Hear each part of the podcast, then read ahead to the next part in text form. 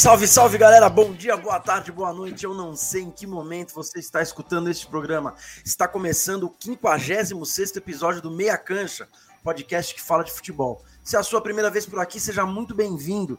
Queria de cara pedir para você seguir o Meia Cancha nas redes sociais, Twitter e Instagram, arroba Meia Cancha Underline. No programa de hoje a gente vai tratar do termo mais falado no futebol brasileiro atualmente, a SAF, Sociedade Anônima do Futebol. E para isso a gente tem um convidado muito especial, Dr. José Francisco Mansur, que já já eu apresento direito. Comigo nessa meiuca, como sempre, Ale Gaspon, João Marco e Fábio Chaves. Fala, Ale, tudo bem? Fala, careca, beleza? Fala, Chaves, fala, João. Fala aí, nosso convidado especial aí, Dr. Dr. Mansur. Começamos hoje com a música dos Titãs. É, essa música chama Dívidas, está no álbum Cabeça Dinossauro, o álbum de 1986. É, é um disco fundamental aí na história do rock brasileiro, o terceiro disco na discografia dos Titãs, e é marcado aí por uma sonoridade mais crua, com letras é, recheadas aí de muitas críticas a, a, algumas instituições. E esse disco aí, na, naquela eleição da revista Rolling Stone, dos 100 maiores discos da música brasileira, esse disco ficou na 19 posição. E essa música Dívidas é, curiosamente, aí é uma das poucas do disco que não que não virou um hit, né? O disco inteiro praticamente é, é, é de sucesso. Essa música não é tão conhecida. E hoje a gente, como o Careca já falou aí, a gente vai é, debater aí sobre a SAF com um convidado especial. E acho que o nome da música já, já explica um pouco porque que eu escolhi ela para começar a brincadeira aí. A música chama Dívidas. E infelizmente essa é uma realidade muito comum aí de boa parte dos clubes de futebol no Brasil, né? E a, justamente aí a SAF que a gente vai debater, Sociedade Anônima do Futebol, é vista hoje como uma, como uma alternativa, né, para os clubes conseguirem equacionar essas dívidas e, e melhorar a sua, a sua gestão. É, tem bastante assunto aí para a gente debater, não vou mais me alongar. É, vamos começando então com essa música dos Titãs, Dívidas. Boa, Ale, excelente pedida. Que saudade que eu estava desse formato, da gente começar falando de música, fazendo esse link aí com, com o assunto do, da gravação. Fala, João, tudo bem, meu velho? Fala, Careca, fala, Charles, fala, Lê, fala, Mansur, tudo bem? Obrigado pela participação aqui com a gente. Vai ser um prazer. Eu que sou vascaíno e que estou no meio aí da, da decisão sobre o SAF do meu clube, tenho muitas curiosidades aí que eu quero tirar com você. Ale, é, eu escutei muito, muita coisa sobre o Mansur. Talvez se a gente tivesse uma música chamada Novas Receitas, seria ainda mais adequado, viu? Porque é isso que ele é muito do que ele defende. É, mas vamos, vamos em frente. Estou curioso aí pelo bate-papo e queria já antecipadamente, deixo sempre o final, mas mandar um salve para o meu sócio Gui Maciel, que fez a ponte com o Mansur. E a gente vai ter o prazer de ouvir aí um, um dos autores da lei. Excelente, João. Muito obrigado ao Gui mesmo. Sempre, sempre fortalecendo. E você, Chaves, quanto tempo, hein? Não gravamos? Seja bem-vindo. Dá vontade de falar, seja bem-vindo. tá mutado. Desculpa, foi para não atrapalhar, né? Cara, muito legal. Formato podcast, eu curto demais. Sei que o Ale também é um apreciador do formato áudio no Spotify, apesar de a gente aproveitar as pílulas aqui. Eu acho que a gente vai fazer isso, já dando spoiler. Mas eu tava com saudade desse formatinho aqui, viu? E Ale, bela pedida. Pô, a cabeça de dinossauro, um dos principais discos, discos, vinis que a gente já escutou. Você deve ter esse vinil na, na sua casa, que eu tenho certeza. E Tem. bacana ter o Mansur aqui hoje, porque as SAs já existem há muito tempo lá fora. Aqui começou a ganhar repercussão, até porque a, a, o projeto é muito novo. Mas vamos ver se a gente tenta responder pelo menos um pouquinho das perguntas que os nossos milhares de ouvintes têm. é, não são tantos assim, mas uh, se, a gente, se a gente elucidar para uma pessoa, nossa missão já está cumprida. Ó, a gente já adiantou aqui, né, o convidado de hoje. É, a gente já adiantou aqui, o convidado de hoje é o José Francisco Mansur, é, advogado formado pela PUC em 1998, atualmente é sócio no Ambiel Mansur Belfiore Gomes Rana, escritório com atuação nas áreas de direito esportivo, contencioso civil e organizações sociais e infraestrutura. Ele fez parte do grupo de trabalho especial do Ministério do Esporte responsável pela relação da lei do Estatuto do Torcedor. Ele integrou como aluno o curso de especialização para profissionais do esporte da Faculdade Getúlio Vargas de São Paulo e eh, também lecionou na cadeira de legislação esportiva entre 2003 e 2004. Também foi professor de legislação esportiva no curso de marketing eh, Champions da ESPN e do, e do curso de administração para profissionais do esporte da Universidade de São Marcos. Professor convidado da cadeira de Direito Esportivo da USP também em São Paulo. É, que a ficha tá longa, hein, Mansur? Foi vice-presidente de comunicação e marketing de São Paulo em, entre 2000, é, outubro de 2015 e abril de 2017 e atua na área de assistência social com assessoramento da defesa e garantia de direitos.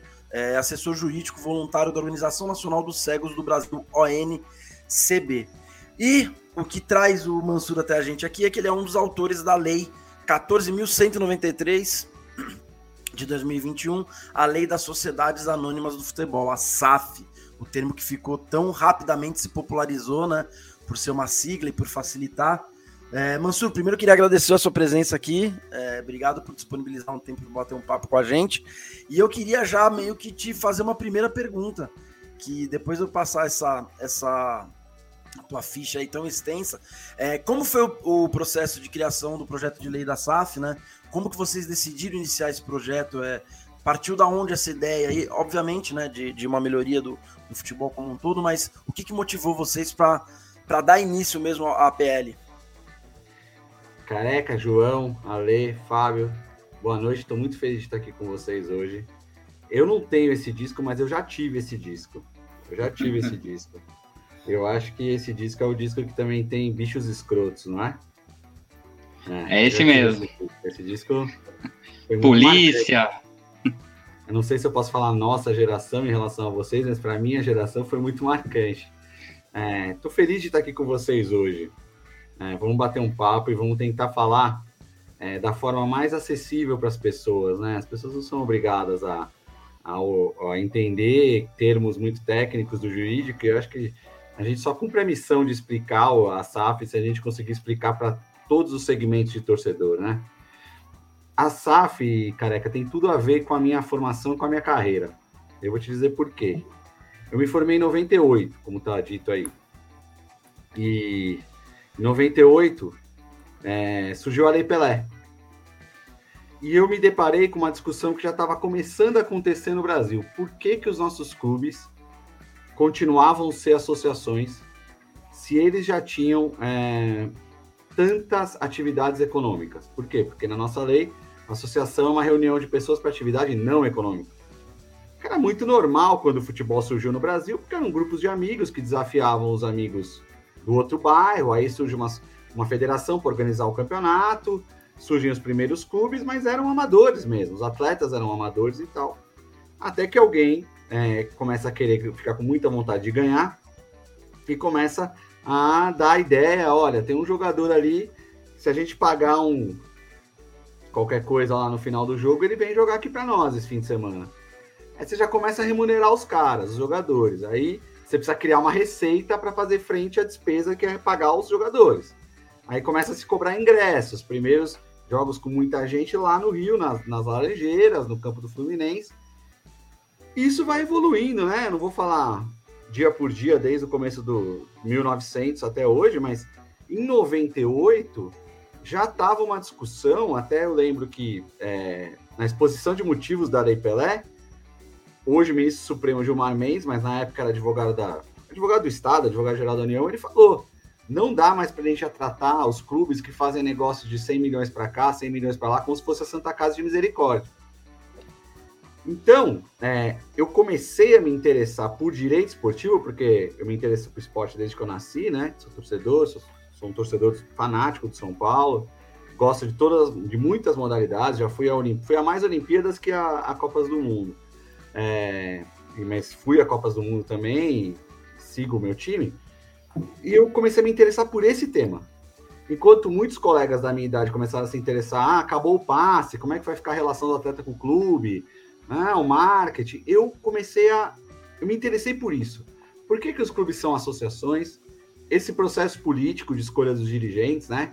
Porque são processos parecidos com processos de pequenas cidades do interior, né? Os, uh, no caso do São Paulo, os, os associados, que são os, aparecem para votar 3 mil, 3 mil e pouco, elegem 200, é, 160 conselheiros, que se somam aos vitalícios, dá 260, e aí essa turma toda escolhe o presidente. A grande maioria dos nossos clubes é eleição direta, mas é uma eleição, e aí o presidente assume, aí ele coloca como diretor de futebol aquele que é chefe do partido que deu mais votos para ele, depois o segundo, partido da base, como se faz no país, né? Como se faz na política geral. E eu comecei a questionar muito isso. Meu primeiro artigo sobre clube empresa é de 98. É, eu sempre é, me interessei por isso. Mas a gente viu que em 98 os clubes foram obrigados a se transformar em empresa, ninguém, ninguém se transformou, como grande maioria não é até hoje, todos continuam sendo associações. E eu fui me, continuei me interessando, escrevendo sobre isso, focando esse tema nas minhas nas aulas que eu fui convidado a dar e nas palestras e tudo. Até que em 2015 eu conheço um sujeito chamado Rodrigo Monteiro de Castro, que escreveu os livros comigo. E é, numa reunião política do São Paulo. Aí tem um ponto interessante de uma coisa que você leu aí do meu currículo, né? nesse momento da minha vida, eu já tinha muitos anos dentro da estrutura de um clube. Eu já estava, já tinha sido é, advogado do São Paulo, assessor da presidência do São Paulo, vice-presidente de comunicação e marketing e conselheiro. Então, eu vivi dentro do clube. E é interessante que ao viver dentro do clube, eu só fortaleci essa minha crença de que o modelo de organização dos clubes não era. Estava tava, tava atrasado porque o futebol brasileiro precisava. E vendo o que estava acontecendo lá fora. Eu falei, Rodrigo, a gente precisa propor um estatuto novo para o São Paulo. Nosso estatuto é muito antiquado. Aí ele, naquele dia, ouviu, assimilou. Dias depois a gente conversa de novo, ele fala, estatuto novo para o São Paulo não vai adiantar nada, a gente precisa propor uma lei. Eu falei, mas eu e você vamos propor uma lei? A gente não é deputado, a gente não é senador. Né? Dois advogados aqui de São Paulo, não estamos com essa bola toda, né, para propor uma lei. Não, não. Vamos, vamos escrever, vamos tentar escrever e, e a gente encontra alguém, um deputado que queira abraçar nossa ideia. Eu falei, eu achava meio louco, né? Falava, encontrar um deputado, você sai na rua, encontra um deputado, não é assim, né? Mas ele conhecia muita gente, Rodrigo, né? Pela atuação dele como advogado. E aí surgiu a SAF. Aí a gente pensou que era preciso criar o quê? Um modelo é, de sociedade anônima, mas não adiantava jogar os clubes na sociedade anônima normal, na sociedade anônima que a gente vê para os negócios era preciso ter pelo menos uns 20 artigos para diferenciar a sociedade anônima normal do futebol. Artigos para preservar nome, marca, símbolo, tradições, para falar de governança, para falar de, de tentar minimizar o, o processo político e dar segurança para o investidor. Porque a gente já viu dinheiro entrando no futebol brasileiro, né? Aquelas parcerias da década de 90, dos anos 2000. Só que a gente viu que o final foi muito ruim porque você fazia uma parceria com uma associação e aquilo era baseado num contrato, que muitas vezes era um contrato de empréstimo de dinheiro mútuo, né? Outras vezes era um contrato de marketing, que um dia o clube rompia ou o parceiro rompia e você não tinha nada que, que desse segurança para as duas partes, né? Então nós criamos a, nós tivemos a ideia da SAF, essa sigla que pegou aí, eu fico, é, claro, dá um orgulho, né? Quando você sai, liga a TV, SAF, SAF, uma sigla que você inventou, mas ela tem uma historinha também. Quando a gente encontrou o tal do deputado, foi Otávio Leite, do Rio de Janeiro, a gente falou assim: ah, então, viemos falar sobre isso. Ele já tinha uma atuação no futebol, ele se interessou. Eu lembro que a primeira conversa com ele foi no aeroporto de Congonhas, um restaurante que tem no aeroporto de Congonhas. Estava fazendo alguma conexão e, e, se dispôs a encontrar a gente. Aí ele, gente falou: é, isso aqui é SAF, né? Sociedade Anônima Futebolística. Ele falou: pô, nome feio, né? Sociedade Anônima Futebolística. Faz Sociedade Anônima do Futebol. Ah, mas não tem o do sigla. Ele fala, não, não importa. Fica SAF, Sociedade Anônima do Futebol. Aí a gente, pô, o deputado conhece essas coisas, né? Porque o deputado faz campanha, precisa convencer as pessoas. Tá? Aí ficou, SAF, Sociedade Anônima do Futebol. 2015. Ele apresentou lá no Congresso, mas a gente mora num país que quase não tem crise, não tem problema nenhum, então o Congresso pegou a nossa lei da SAF, colocou lá numa gavetona e foi cuidar de impeachment, outro impeachment, é, reforma da Previdência, investigação, tudo que movimenta o Congresso. E a gente lá, eu e o Rodrigo, acho que a gente fez mais de 100 viagens para Brasília para falar. Então a gente fazia. O Rodrigo falava: ó, tem um deputado que quer falar com a gente. A gente pegava do bolso, comprava passagem, né? Dos nossos escritórios, é, ia para Brasília para falar com um deputado. Falava com um deputado, pegava o avião voltava. Aí o cara recebia os livros, já tinha o livro naquela época, Futebol Mercado Estado que eu acho que é o mais é, interessante dos três para entender o contexto da nossa ideia. E aí, é, 2019, o, o, presidente da Câmara, Rodrigo Maia, ele dá uma entrevista dizendo assim, não, eu quero retomar o tempo da empresa. E a entrevista foi impossível não, não constatar que ele estava preocupado muito com o Botafogo, o time dele, que estava numa situação muito ruim.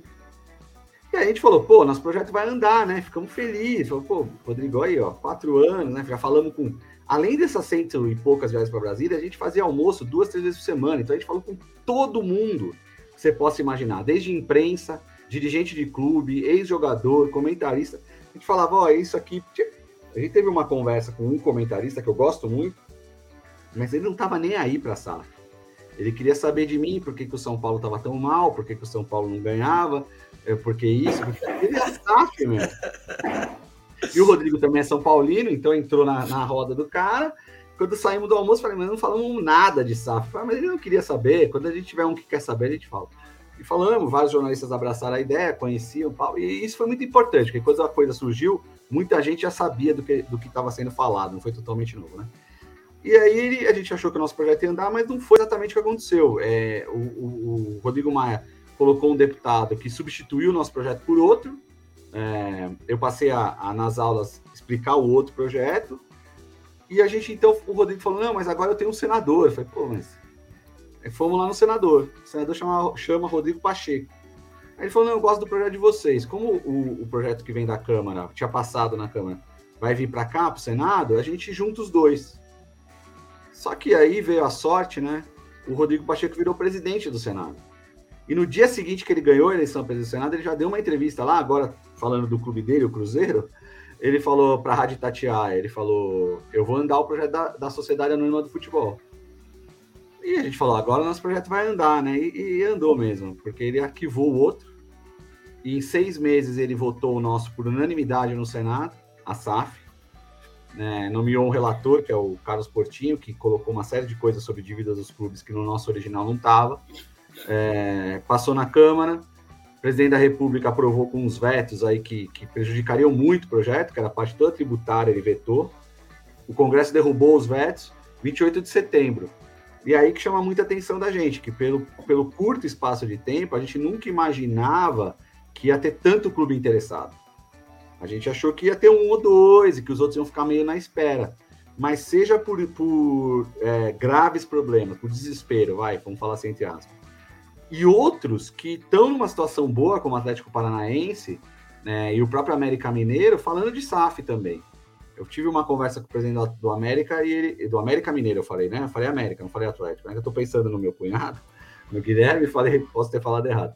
Mas é, é, o América Mineiro, onde o presidente falou para mim: é, a gente vive bem aqui, as finanças estão saneadas, mas a gente nunca sai daquela prateleira, né? Brasileiro, esse ano até estamos indo bem, temos chance de, de pegar uma Libertadores, pegaram, é, mas vai, sobe, depois cai. É, e eu quero mudar de patamar, eu quero no final, é, final ele já está no final da, da, da, participação dele no clube, né? Já está com acho que 65, 66 anos. Eu quero ver o América concorrendo de igual para igual e eu acho que a SAF pode me trazer um investidor que faça isso. Essa é a coisa da SAF, que o João identificou bem na minha, na minha apresentação, né? É, é um instrumento para obter receita, mas isso a gente fala acho que a gente vai falar ao longo da nossa conversa aqui. Já me estendi muito com a primeira pergunta.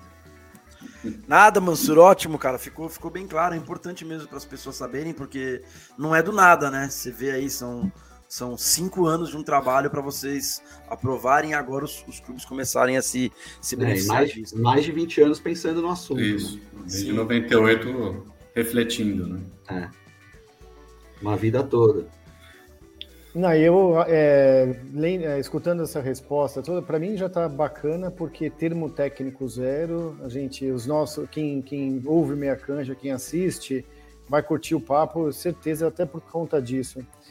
E a gente vai falar muito de tributo, a gente vai falar muito de clube interessado, o que mudou, o que, não mudou para esses clubes, você comentou do América.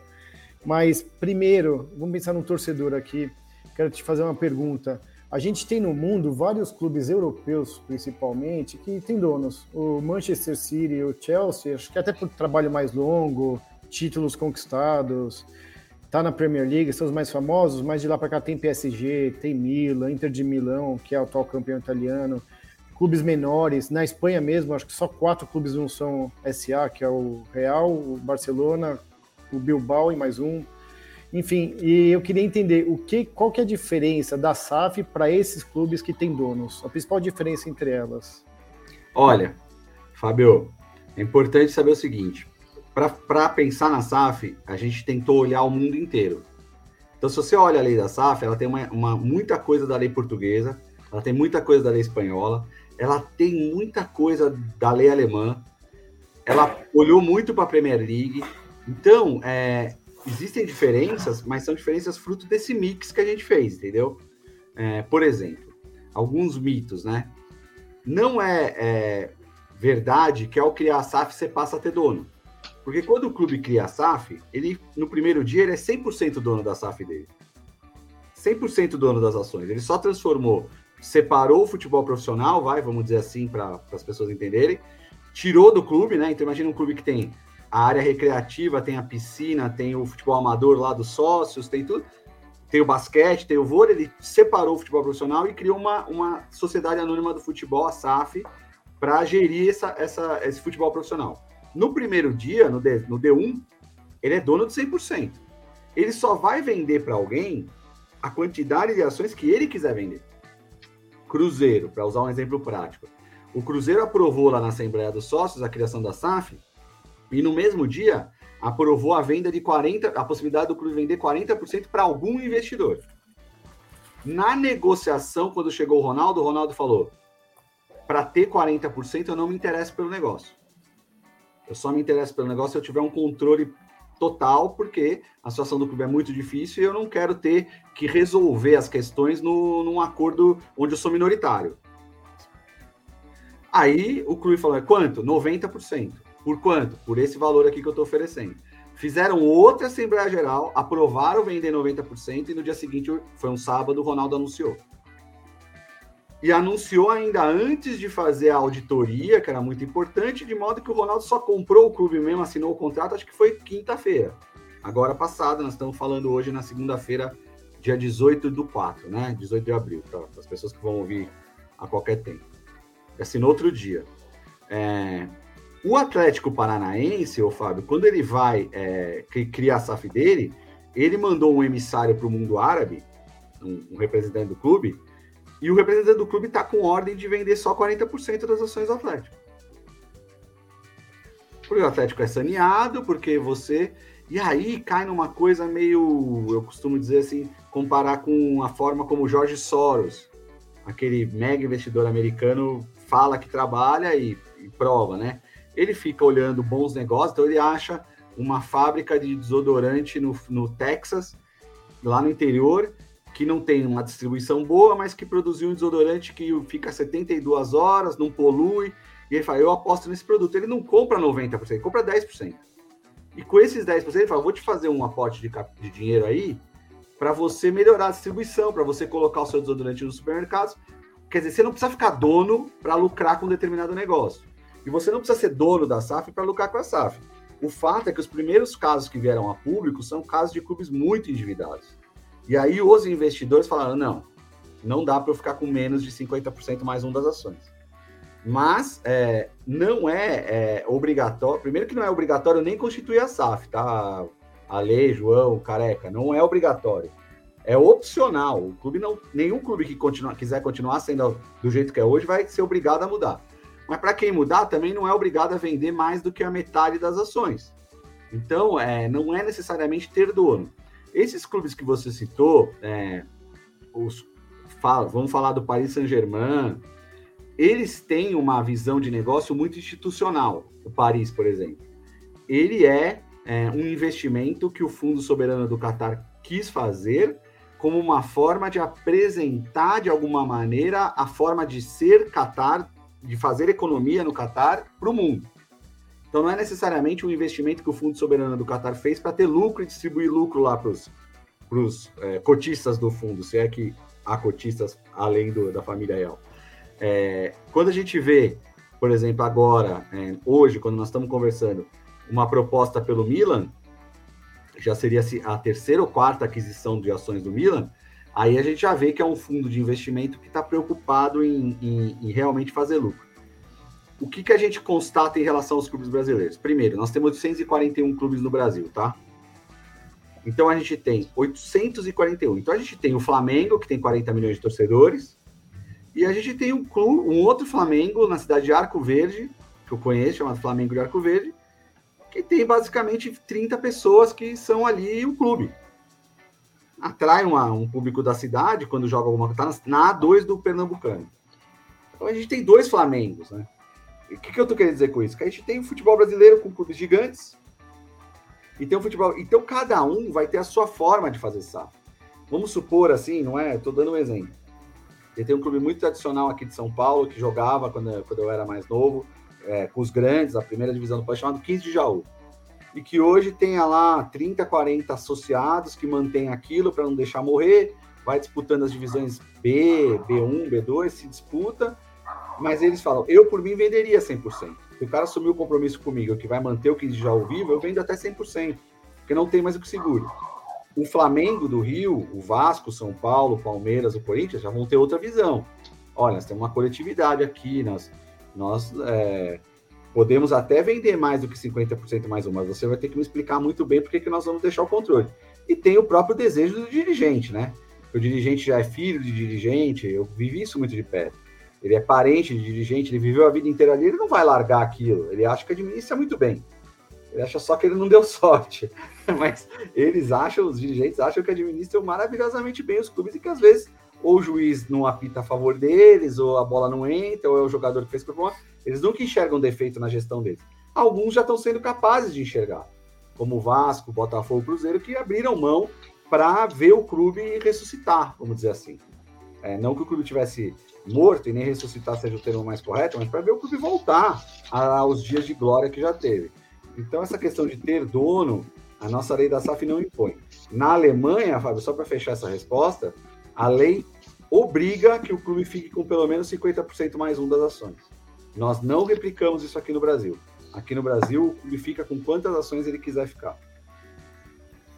Deixa eu fazer uma pergunta, até pegando o gancho, na verdade são duas aqui, Mansur. A primeira é, é, eu que tenho a cabeça mais financeira aqui entre os quatro, você existe a possibilidade então de você ter mais de um grupo econômico gerenciando um clube e dois pegando você, você citou desde os grandes clubes e, e, eu acabei de ficar fazendo uma reflexão que você, você pega Real Barcelona Flamengo são times que hoje têm uma condição financeira relativamente diferente do modelo associativo para o modelo de sociedade anônima e que talvez não tenha perspectiva no curto prazo de se transformar em clube empresa, né? É, mas ao mesmo tempo você citou América, 15 de Jaú, Flamengo aí de, de Arco Verde. Quem são os maiores candidatos à SAF? Assim? São, são os grandes clubes endividados ou esses times pequenos, um pouco mais estruturados, exemplo, um Bragantino, um Atlético Paranaense? É, existe, existe essa fórmula? A lei, a lei permite que você divida o capital entre vários investidores. E eu sei de um caso, de uma conversa de um grandíssimo clube, não vou falar qual, mas que não gosta, porque a gente vê a lei da, a, o processo em três etapas. Primeiro a constituição da SAF e o clube 100% dono. Depois, a presença desse investidor, que pode comprar um pacote de ações. E a terceira etapa é a abertura de capital, né, João? Que é, uma, que é um, um, processo que você conhece bem, que é aí você poder colocar as ações do clube na bolsa de valores, vender para o que.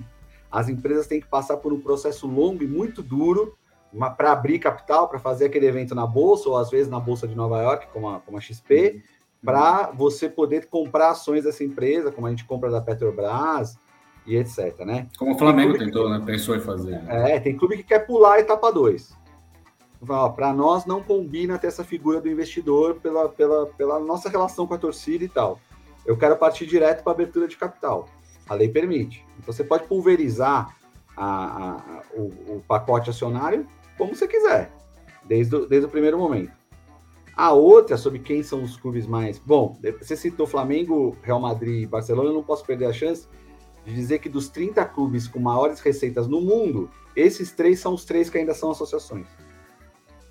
Você citou exatamente os três, 27 já estão organizados como empresas, as maiores receitas do mundo, e três ainda são associações: Flamengo, é, Real Madrid, Real Madrid, Barcelona e Flamengo, é, pela ordem que eles aparecem. O Barcelona, eu não sei, acho que foi o próprio, eu não sei se foi você ou se foi o Ale, que citaram aí é, quatro clubes da Espanha que ainda são associações. Hum. Foi você, né, Fábio? Então eu errei total. Não, dois, não foi nenhum dos dois. Aí, é, e, e, foi interessante, porque naquele momento a Espanha disse o seguinte: vocês estão muito endividados. Quem não tiver essa situação financeira está obrigado a constituir empresa. E havia quatro clubes que podiam ficar fora. Hoje, Fábio, eu já te diria que se essa lei entrasse em vigor hoje, o Barcelona teria dificuldade de, de ficar fora. Porque a situação financeira do Barcelona é dificílima, duríssima. É, o Barcelona, como todo grande clube, todo, toda grande camisa, vai é, montar times como tá, parece estar tá montando agora, é, apesar do baque da semana passada ter ficado fora da própria UEFA League, mas vai montar times, mas a situação financeira do Barcelona ainda é muito preocupante. E sobra o Flamengo e o Real Madrid. O Real Madrid sempre teve, e nem eles negam lá, um, um apoio estatal muito forte. Muito forte. É, da mesma forma que o Barcelona também sempre teve um apoio do governo da Catalunha.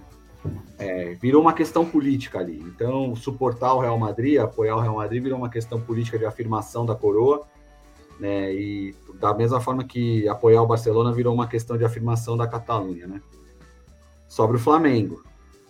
O Flamengo, ele tem essa questão é, é, institucional, é a maior torcida do Brasil, tem um conselho deliberativo muito forte, conselho de beneméritos, mas é um clube que vocês mesmos falaram, de vez em quando faz umas sinalizações de que está olhando um outro modelo, até pela origem dos dirigentes do Flamengo, eles conhecem outros modelos de gestão e eu acredito que vá. Os clubes mais difíceis, João, respondendo sua pergunta, é, vão ser realmente os, ma os mais tradicionais, com exceções. Por exemplo, o seu Vasco. Eu cheguei a escrever um artigo para o Migalhas, onde eu publico meus artigos, falando especificamente do Vasco e SAF. Foi um dos poucos é, clubes que eu citei nominalmente, assim, olha, eu acho que o Vasco para SAF seria assim pelo tamanho da torcida, porque a torcida do Vasco está distribuída no Brasil inteiro, pela gravidade da situação financeira. Mas quando eu escrevi esse artigo, eu escrevi pensando, o Vasco vai ser muito difícil, pela, pelo tradicionalismo do Vasco. E o Vasco agora está super adiantado. Sim. O que eu acho que pressiona muito é o fator vizinho, né? Meu vizinho. Então o torcedor do Vasco, ele deve estar tá falando, em relação, pressionando os dirigentes, pergunta o seguinte: o que está acontecendo no Botafogo? Pô, os caras de repente começaram a contratar e estão montando o time, trouxeram um técnico português, que era disputado por outros clubes grandes, o, o técnico preferiu o Botafogo. E aí o, o, Vasco fala: não, eu também tenho um aqui, então vamos conversar com esse investidor, e aí avança. O Vasco e o Botafogo melhorando o patamar vai gerar uma pressão no Fluminense. Pode ter certeza, vai gerar, porque o Fluminense, o torcedor do Fluminense não quer ficar para trás. Ele, ele, ele, ele, ele aceita tá no momento, apesar de vencer, ganhar, ter ganho o Campeonato Estadual, é, de não poder ter o aporte financeiro do Flamengo. O Flamengo tem 40 milhões de torcedores, mas ele não aceita, ele não consegue entender que o Vasco e o Botafogo investam mais em futebol que o Fluminense. O Fluminense já está conversando sobre SAF. Os três do Rio dando trabalho para o Flamengo, vai ser inevitável que o Flamengo tenha essa conversa. E o mesmo processo vai se repetir aqui em São Paulo. Então, mas eu acho que os clubes mais é, mais favoráveis e, e as melhores negócios até para o investidor, é exatamente o perfil de clubes que eu citei. Atlético Paranaense, América, clubes que estão na primeira divisão. O Atlético Paranaense ganhando, ganhando mais títulos que o meu São Paulo nos últimos anos, quer dizer, dizer que o Atlético Paranaense, é, o Atlético Paranaense hoje está na prateleira dos grandes, ele disputa todas as competições Libertadores vários anos seguidos, Copa do Brasil chegando nas finais e ganhando, Sul-Americana sendo campeão, é, muito bem administrado. Esse clube para o investidor que não quer muito ruído político, onde tem uma figura que manda e a, e a, a política não dá tanta repercussão, como é o caso do América Mineira, como é Atlético, Chape, é, Chapecoense, Cuiabá, é, esses clubes que disputam a Série A mas não disputam a Série A até então, lutando pelo título, tirando o Atlético Paranaense, esses são os clubes mais que têm mais o que entregar para o investidor e menos ruído. Bahia, clube... Fortaleza, Ceará. Por exemplo, quando você fala, eu posso falar isso porque eu tenho lugar de fala. O árabe é meio megalomaníaco, né? Eu sou árabe, sou, sou filho de árabe, é neto de árabe. Então, quando você vai conversar lá no Oriente Médio, eu nunca fui, mas eu tenho pessoas que já foram me, me relataram, Ah, para a gente investir, a gente quer o maior clube do Brasil. Eu quero o maior. Eu quero. Ah, ótimo, tem alguns que você possa chamar. O Brasil não tem o um, um maior, né? O Brasil tem uns 12 clubes num, numa prateleira de muito grandes, né? De, de gigantes. Mas tudo bem, meu querido Shake. Mas você, para entrar no maior, você vai enfrentar ruído. Você vê que o Ronaldo enfrenta ruído. É, é, no Vasco há ruído. Hum. Né, no Botafogo há ruído. E olha que a situação é muito grave. Agora, se você for num maior, que ainda não esteja como o Palmeiras e o Flamengo, é, numa situação gra grave financeiramente, que consigam é, montar bons times e conquistar, o ruído é maior ainda. Por quê? Porque você tem toda uma oligarquia de dirigentes que não quer abrir mão daquilo, entendeu?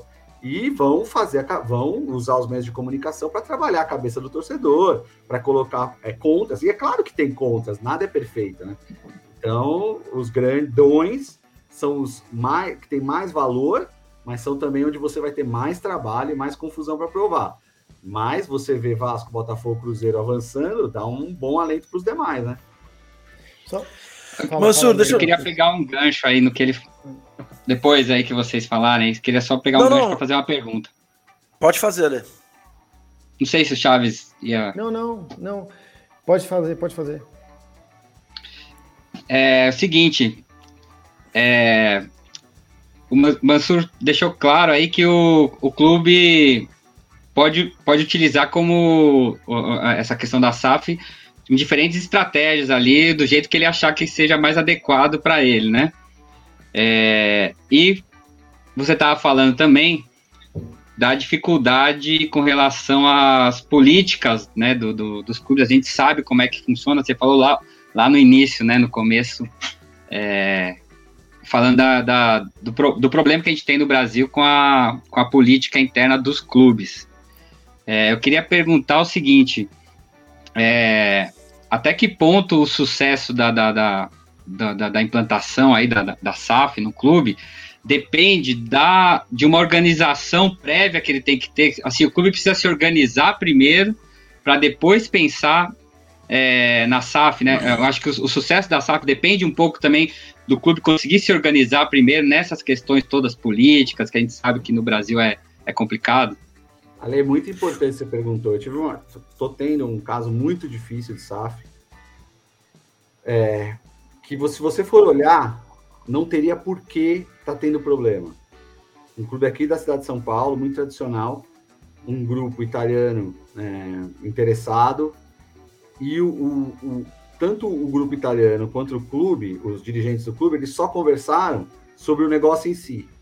E eles não pararam, até é, tenho focado nisso muito, para olhar para dentro do clube e falar: você já conversou com os conselheiros? Você já conversou com os associados? Você já mostrou o projeto? Eles ignoraram isso de certa forma e agora estão sofrendo na mão do conselho, estão sofrendo na mão dos associados para passar um projeto que, se você olhar assim com olhos de quem não, não é do clube, ah, nossa, não tem por que não aprovar isso aqui. Isso aqui, pô, isso aqui é excelente para o clube. Mas não houve essa conversa interna. Então eu vejo essa organização que você citou em duas frentes. Primeiro, é claro que o clube que está mais organizado financeiramente, como o Atlético Paranaense, está sempre como exemplo, ele fica uma noiva mais bonita no baile. Então o investidor fala, amigão, aqui nós não temos a torcida que o Vasco tem, mas nós não temos a dívida que o Vasco tem. Então você começa a, a mostrar um outro lado de governança, de gestão, que faz com que você consiga cobrar mais. E, e essa outra organização de conversar, de interagir. Não adianta, gente, a gente querer achar. Eu, eu vejo futebol hoje um processo onde o torcedor está muito excluído. Hoje, do futebol das associações.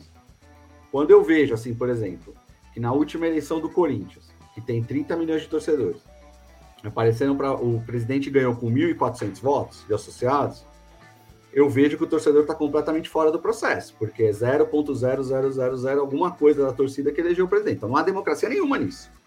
Não adianta falar, ah, aqui é o time, aqui é democracia, aqui é o time do povo. Nesse sistema não é, pode ser em uma série de outras ações, mas nesse sistema de. E isso não estou falando de um clube só, tá? No São Paulo, meu clube, é, é 3 mil aparecem para votar no conselheiro, o clube tem, segundo a última pesquisa, 18 milhões de torcedores.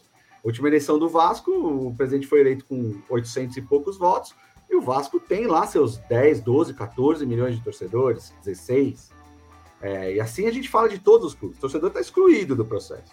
Não adianta vender essa ideia, quer dizer, adianta, porque cola para muita gente. Ai, vou tirar o clube do meu torcedor e vou dar para um dono. O clube já não é do torcedor. O torcedor não apita nada. O torcedor não é. O que não é sócio do clube, ele não participa do processo. Por isso eu sou a favor até de uma caminhada por etapas, de primeiro abrir o voto para o sócio torcedor. Se ele ficar sócio torcedor dois, três anos, ele vota nas assembleias gerais. Ele mostra que ele é torcedor do clube, você cresce o programa de sócio torcedor, cria uma fonte de receita importante. E na hora de deliberar se vai ter SAF ou não vai, ser, não vai ter SAF, o sócio torcedor também vai votar. As pessoas não conseguem é, é, entender essa analogia. Ah, você quer dar o clube para o dono porque você criou a SAF e ao mesmo tempo quer voto do sócio torcedor? Eu quero. Quero que o sócio torcedor diga se ele quer que o clube dele tenha dono, ou se ele quer que pulverize em vários donos. Ele vai, porque vai ter que ser aprovado numa Assembleia Geral de Sócios. Isso está na lei. Ninguém aprova a SAF sem passar pelo associado do clube. Porque nós não temos como enxergar na lei a figura do torcedor. É, a não ser que seja sócio torcedor, e aí você cria um plano e dá voto para essa figura como se ele fosse sócio do clube. Então, tem duas organizações aí que você citou. Primeiro é organizar o processo interno, é muito importante, não se pode ignorar, porque a prática me mostrou na carne é, que ignorar o processo político interno não dá ainda, você precisa passar um processo político interno, como o Ronaldo teve que passar lá no Cruzeiro para aprovar a SAF, como no Vasco está se fazendo Assembleia, no Botafogo, e a organização da governança, da, da, da gestão, é, para você ter um clube saneado que não. Porque tem duas. duas agora, eu vou, agora eu vou usar, Fabião, um termo um pouquinho mais técnico, chatinho, que é do diligence valuation. Hum, você Sim. tem que fazer auditoria para ver os, o, passivo, o potencial passivo, quer dizer, quanto que esse clube deve, de fato, o que, que vai estourar nos próximos meses, que os clubes não fazem isso. Você tem que fazer. E o valuation é para você dizer quanto vale cada ação desse clube. Aí você olha a marca, número de torcedores, tentando traduzir. É, você tem que fazer essa organização. O Ronaldo, ele é, se anunciou como investidor do Cruzeiro, ele não tinha feito auditoria do Diligence. Não tinha feito. Aí apareceu uma coisa a mais, teve todo um desgaste interno de refazer o processo, refazer a Assembleia. Passou e agora ele assinou. Mas não foi o melhor jeito de fazer. É melhor que você faça tudo antes, para chegar ao investidor com um horizonte bem limpo do que ele tem é, à frente dele para investir, né? Eu vejo assim, pelo menos. Mansur, deixa eu, alguma, com esses seus primeiros esclarecimentos aí, primeiro aproveitar para comentar que não sei se vocês já notaram, mas algumas das nossas perguntas já foram respondidas aí, já, já nesse primeiro momento. É, só uma curiosidade, Mansur, na última eleição do Corinthians, uma das chapas é, tinha como plano de governo exatamente isso: o sócio torcedor passar a ser votante, é, lógico, com regras, né, com determinado tempo, assim como é para o associado comum do clube. E isso é fundamental, porque é, mais do que nunca é importante meio que dividir, né? O clube social do futebol. É, o Corinthians é um clube que, dos poucos aqui de São Paulo, que respira bem, o social respira bem, que eu digo assim, tem muitos associados, muitos, muitos frequentadores, e metade disso está se envolvendo no futebol quando você tem um plano de, sei lá, talvez 80 mil é, sócios torcedores é, adimplentes que não participam de nada, entendeu? Geram muito mais receita para o futebol em si. Então acho que isso que você falou é fundamental. Mas o que eu queria te perguntar e o que me pega um pouco é que é um pouco um círculo vicioso, né? É, o clube que mais se é, mais se abre para a SAF, mais se interessa, é um clube que está mal administrado. E esse clube mal administrado, ele talvez não seja tão interessante para o investidor, a não ser que ele tenha total é, é, total comando disso, né? Eu acho que o ideal eram esses clubes, assim, todos os casos que a gente vai falando, pelo menos o que eu entendi, é que o clube começa a pensar em SAF já com o investidor, já teve um papo com alguém com dinheiro. Quando o ideal é o clube se preparar para isso, né? Ser a sociedade, e aí sim ele saber qual é o investidor mais interessante para ele, é, quanto que ele vai. É, quanto que ele vai abrir, abrir mão da parte de administrativa do negócio. A gente usa bastante o exemplo do, do Flamengo, até por conta do tamanho do Flamengo, mas eu acho que o, o maior exemplo de administração contínua nos últimos anos do futebol brasileiro é o Palmeiras que desde o Paulo Nobre, é, que, porra, foi uma, foi uma SAF, né? Foi um salvador ali pro Palmeiras, foi um torcedor que. É o, é o primeiro exemplo de dirigente, torcedor, que botou dinheiro no clube conscientemente realmente fez um trabalho, um plano para ajudar o clube. E a gente teve uma continuidade do Gagliotti agora da Leila. É, então, assim, a, a, grosso modo, vendo de fora, a, o Palmeiras é um clube muito bem administrado. Então, isso sim seria interessantíssimo para uma SAF, pra um, né, desculpa, para um investidor, o Palmeiras abrir essa SAF e o cara ter ali, de repente, eles terem essa, essa, esse comando do futebol dividido, porque é um trabalho bem feito, mas que é óbvio que um investidor vai querer também. O cara põe o dinheiro, o cara, o cara quer palpitar, né? Cara, concordo 100% com você. É, meu modelo de negócio seria pensar na SAF, estruturar a SAF, estruturar os processos internos e depois falar: olha, investidor, eu estou pronto para te receber para uma conversa. 100%. Você falou do Palmeiras, é, como eu trabalho com isso, né? Eu, tenho, eu sou sócio de um escritório que é um escritório voltado para o direito esportivo, a gente faz tudo, mas o carro-chefe do escritório, a fundação do escritório foi para fazer direito esportivo. Então eu tenho players, é, clientes que, que é, transitam, por exemplo, na bilheteria, é, fazem a bilheteria do Palmeiras. E eu tive muitas reuniões lá. E, e o mais impressionante da gestão desde o Paulo Nobre é a mudança de processo interno que eles fizeram lá. Você vai para reuniões no Palmeiras, você conversa com técnicos, com gente preparada. É, eu não sei, eu não conhecia antes, mas posso imaginar era um processo onde você conversava com aquele associado do clube, que fazia voluntariamente o favor de é, tentar cuidar da venda de ingresso, fazia abnegadamente e tal, mas não era um, um, profissional especializado nisso. Hoje você vai no Palmeiras, você conversa com um profissional. Eu fui, né? Algum, desde o Paulo Nobre eu fui. E, você, e ele fez uma mudança de, de, de, processo e só podia dar no que deu.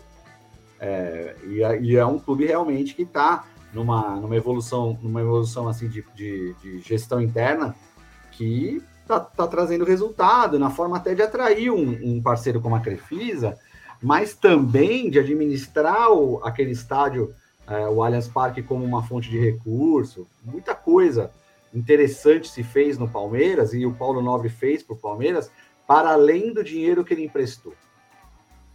Precisa ser um registro histórico que precisa ser feito. Ele fez muito mais do que emprestar aquele dinheiro. Até, falando de bola, né? A própria recriação de categoria de base no Palmeiras, que era uma coisa que não tinha. Sim, sim é, não, eu quando, quando eu falei do empréstimo foi mais no sentido que a gente tinha muito isso é, do, do, nos anos 80, né? Dos dirigentes colocarem dinheiro. Mas ele salvou ele não. o Palmeiras. É, então, e ele colocou de forma extremamente consciente, né? Tudo muito planejado. Sim, e, e aí, cara, que a gente cai no caso do Cruzeiro, do Vasco, onde assim, para esses clubes não dá para pensar daqui três meses. Não dava para o Cruzeiro pensar em alguma coisa daqui três meses. Ele precisava de uma solução hoje. Aliás, ele precisava de uma solução ontem. Hoje, talvez, a luta vai ser muito maior. E, e, e o Palmeiras não. É, o Paulo Nobre fez realmente esse primeiro aporte, mas é interessante que aí mistura o processo político. Não sei se vocês sabem, mas o Paulo Nobre hoje não é nem conselheiro do Palmeiras. Ele, ele renunciou ao conselho do Palmeiras, porque o processo político pegou uma pessoa que fez o que ele fez pelo Palmeiras e foi capaz de propor uma possibilidade de uma, de uma suspensão, e ele falou: Eu não aceito, e, e, e saiu. Da mesma forma que a Leila Pereira e o, o, o, marido dela, eles têm, eles são conselheiros, eles têm duas cadeiras no conselho, e agora ela está presidente, pelo tempo do mandato dela. Todos os aportes que ela fez lá, que eram chamados de patrocínio, mas que a própria Receita Federal falou: não, isso não é patrocínio, você está emprestando dinheiro, isso é mútuo. Estão é, ali no contrato de mútua. Se ela, é, ela já disse que não várias vezes, e, é, e como eu disse, a SAF não é obrigatória, então é um direito da gestora, uma prerrogativa do, da gestora do Palmeiras e dos associados e tal. Mas se ela tivesse transformado, e ela pode fazer isso pela lei da SAF, a dívida que o Palmeiras tem com ela em ações, ela estaria muito mais segura, porque ela se tornou acionista da empresa. Mas o Palmeiras ainda não constituiu uma SAF e ela disse que não vai constituir, o que eu volto a dizer é um direito que ela tem, a SAF não é obrigatória. Então, é, eu adotaria exatamente esse seu modelo. Eu, eu sanearia o clube, é, faria lição de casa, uma lição de casa demorada, como o Flamengo também fez ao longo dos últimos anos. O Flamengo sofreu para chegar nesse estádio, na gestão Bandeira de Melo, de se reorganizar financeiramente, montou times que não eram fortes como esse time de agora, que não ganharam como esse time de agora ganha, é, mas se reorganizou financeiramente e agora está colhendo os frutos. Mas a gente tem sempre que levar em consideração que tem clube que não tem tempo para fazer isso. Não dá mais. Chegou no, no, no, tamanho do buraco que você não tem mais cinco anos para reorganizar o clube. Você precisa do dinheiro agora. Eu acho que foi o caso do Cruzeiro, do Botafogo e até mesmo do, do Vasco. Esses três. O Vasco, o Vasco pegou dinheiro sem antes nem ter sido aprovado a mudança na. na, na e o Ronaldo. Lei, né? E o Ronaldo, apesar de existir na lei um plano para pagamento de dívidas, que pode ir de 6, a, de 6 até 10 anos, as dívidas da FIFA não entram, porque a lei brasileira e a FIFA está na Suíça. Então o Ronaldo aportou dinheiro, dizem, do bolso dele para pagar algumas penalidades na FIFA para o Cruzeiro não ficar proibido de contratar. Então também o Ronaldo já botou dinheiro do bolso dele, que vai, é claro, entrar no plano de negócio, vai ser pago, etc., ou em ações, eu não sei como, eu não, não, não participei do caso, mas é, a notícia nunca foi negada, que tanto no Vasco quanto no. E o John Texel também já colocou dinheiro, é, já fez a pó de dinheiro para o Botafogo fazer aí, eu acho que 12 ou 14 contratações que o Botafogo fez para esse Campeonato Brasileiro. Então, tem situações onde não dá mais para esperar. Tem situações onde dá. Os clubes mais organizados podem esperar. Quando você não negocia com pressa, você pode fazer melhores negócios. É o caso do Flamengo, do Palmeiras e é o caso do América Mineiro e do Atlético Paranaense que eu já citei aqui. Mansur, a gente comentou aqui do Bilbao, o Atlético Bilbao, é, apesar de ser um dos poucos que nunca foi rebaixado, ele se transformar em SAF seria até difícil porque os jogadores são exclusivamente bascos. Ou é, seja, se vem alguém. Histórica, cultural muito forte. Exatamente. É, seria muito difícil manter isso a partir do momento que fosse uma sociedade anônima do futebol, o SA em espanhola. Aqui no Brasil, tem algum clube que se assemelha a isso? Que, Não. que seria um impeditivo? Não. Não tem nenhum clube nessa situação do Bilbao. Nós não somos um país que tem a questão territorial tão presente como a Espanha, né? País Basco, Catalunha, governo central. É, mas tem o clube que onde o dirigente vai resistir e vai resistir usando esse argumento. Ah, é do povo, é do povo, mas tem 30 milhões de torcedores, aparece mil, mil só tem direito, 10 mil tem direito a voto, mil aparecem para votar. É, mas essa questão com essa gravidade do, do, do, do Bilbao, é, eu não vejo nenhum caso nem parecido no Brasil. Nem mesmo nessa questão de ah, só aceita o jogador daqui ou dali, os clubes brasileiros, como o nosso país é, eles se notabilizam por ter ali, você vai olhar um elenco, tem gente do Brasil inteiro, nos hum. grandes clubes, nos clubes médios, nos clubes pequenos, e é muito legal esse caldo de cultura, né? Que você vai no Juventude, e tem lá os, os, os, gaúchos, mas que convivem com gente que veio do Nordeste, do Norte, e convivem, se dão e brincam e, e misturam tudo ali e formam os nossos times. E o nosso futebol é a própria gênese do nosso povo, né? Que é essa mistura que, que faz o brasileiro. Né? Mansur, eu queria só voltar naquele tema que eu fiz a introdução, né? Assim, eu vi uma, uma entrevista sua onde você citou os principais argumentos para transformar o modelo atual para a SAF, né?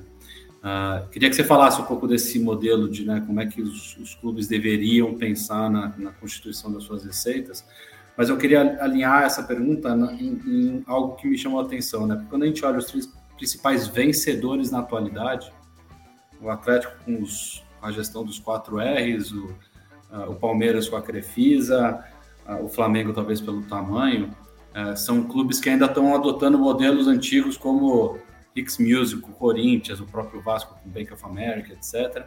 E também que você pudesse, fazendo uma mistura de um monte de perguntas, citar um pouco do, do Figueirense, que, que usa isso tudo como um, um antagonismo aí para o que não é. deve ser feito. Vamos começar pelo seguinte: é, eu acho que nessa entrevista alguém me perguntou o que você falaria para um dirigente para convencê-lo. Eu, eu diria basicamente o seguinte: Dirigente, se eu tenho um clube aqui na Série A, qual é a, quais são as receitas do seu clube? Primeira receita principal é TV.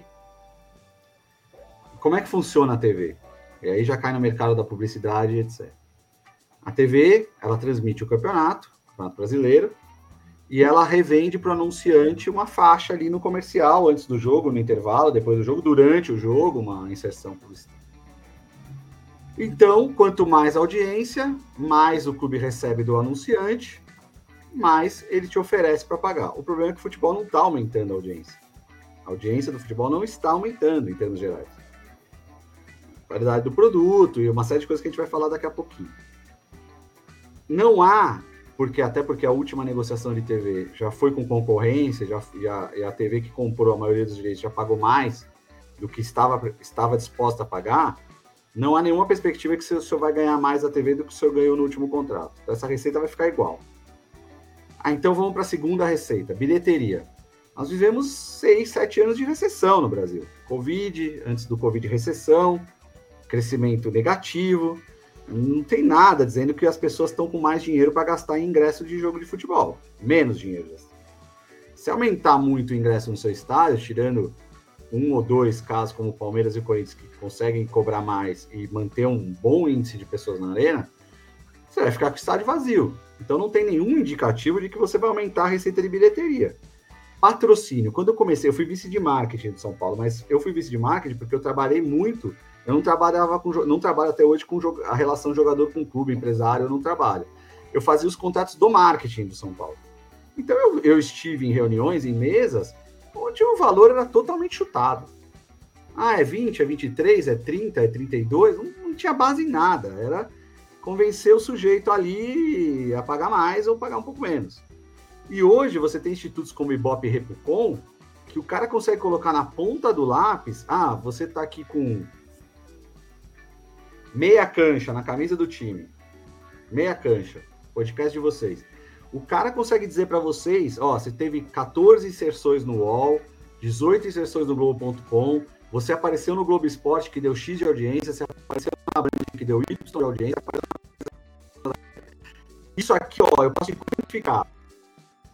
Se eu colocar em números, aqui dá 15 milhões de reais. Patrocinador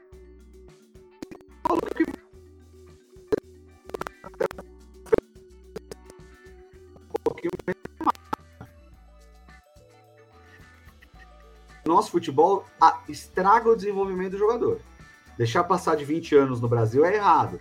Ele tem que vir antes dos 20 anos para a Europa para ter uma consciência tática, para saber se posicionar, para saber se comportar em relação ao treinador, em relação ao, aos companheiros, para ver se ele se adapta à vida na Europa. Então, nossos jogadores estão saindo cada vez mais jovens. Só que você não revela um Vinícius Júnior todo ano. Então tem ano que você não vai ter para fechar a conta. Aí aumenta o déficit. Aí aumenta o déficit. Então, o futebol brasileiro está num círculo vicioso. Por quê? Você tira os nossos melhores jogadores cada vez mais jovens daqui, eles vão jogar na TV de um grupo grande de pessoas que tem TV a cabo, e as crianças que a gente olha na, na, na, no clube, no parque, no shopping, na rua, usando as camisas dos clubes de fora. E o que, que vai acontecer no futuro? Essas crianças, se o pai convidar, vamos no, no estádio ver o, vamos ver o São Paulo no Morumbi, é possível que a criança fale: não, eu quero ver o Paris Saint-Germain que vai passar na ESPN às quatro horas. Diminui a audiência, diminui bilheteria, diminui patrocínio. Você vê como é que é o espiral para baixo? O que a gente quis criar com a SAF é uma, um, um reverter esse círculo vicioso, criando uma fonte, fontes alternativas de receita. É disso que eu falo nas minhas, nas minhas palestras. A SAF não é um questionamento dos cartões. A SAF é um instrumento para você conseguir dinheiro novo que hoje você não tem acesso. Qual? Primeiro, essa possibilidade de você vender ações. Já é um dinheiro novo que entra. Como você teve um aporte de 400 milhões no Cruzeiro, de 700 milhões no Vasco, de 400 milhões no Botafogo. Já é um dinheiro novo que entra. Depois, e as pessoas estão se pegando muito nesse 400, 400, 700, mas eu acho que é muito importante que as pessoas cobrem assim, quanto que vocês vão investir no futebol do Botafogo ano que vem? Esse é o número importante para o torcedor, porque esses 400 milhões vão para o clube social e para pagar dívida. Quanto vocês vão aportar? Então já entra dinheiro novo do aporte. E a terceira coisa que é muito importante é o mercado financeiro cobra muito caro para emprestar dinheiro para clube de futebol no Brasil. Muito caro. São juros muito altos, porque eles falam: hoje pode ser até que você esteja bem financeiramente, mas daqui dois anos muda o presidente. E eu não sei se vai entrar uma pessoa que vai ficar louco, vai querer contratar o Messi, o Cristiano Ronaldo, não vai pagar, vai ficar devendo, você não vai pagar o empréstimo que você pegou aqui. Então, se você se constitui como sociedade anônima com todos os mecanismos de fiscalização, conselho fiscal, é, CVM em cima, em determinados casos, é, você, o banco vai te emprestar dinheiro mais barato. Então, a SAF, querendo trocar, é, meio sumarizar tudo que a gente falou até agora, não é varinha mágica, não é solução mágica, não vai resolver os problemas dos clubes com milagre. É uma alternativa para você colocar dinheiro novo no futebol brasileiro. Porque o futebol brasileiro, se você comparar a receita dos nossos clubes de fora, o nosso problema é de dinheiro. Eles montam times muito mais fortes que os nossos porque eles têm muito mais dinheiro que a gente. E eu atribuo isso ao fato de a gente estar organizado como associação. Se você for entrevistar uma outra pessoa, ele pode dar outra explicação. A minha é essa: processo político, falta de governança, falta de gestão, falta de credibilidade e segurança no mercado.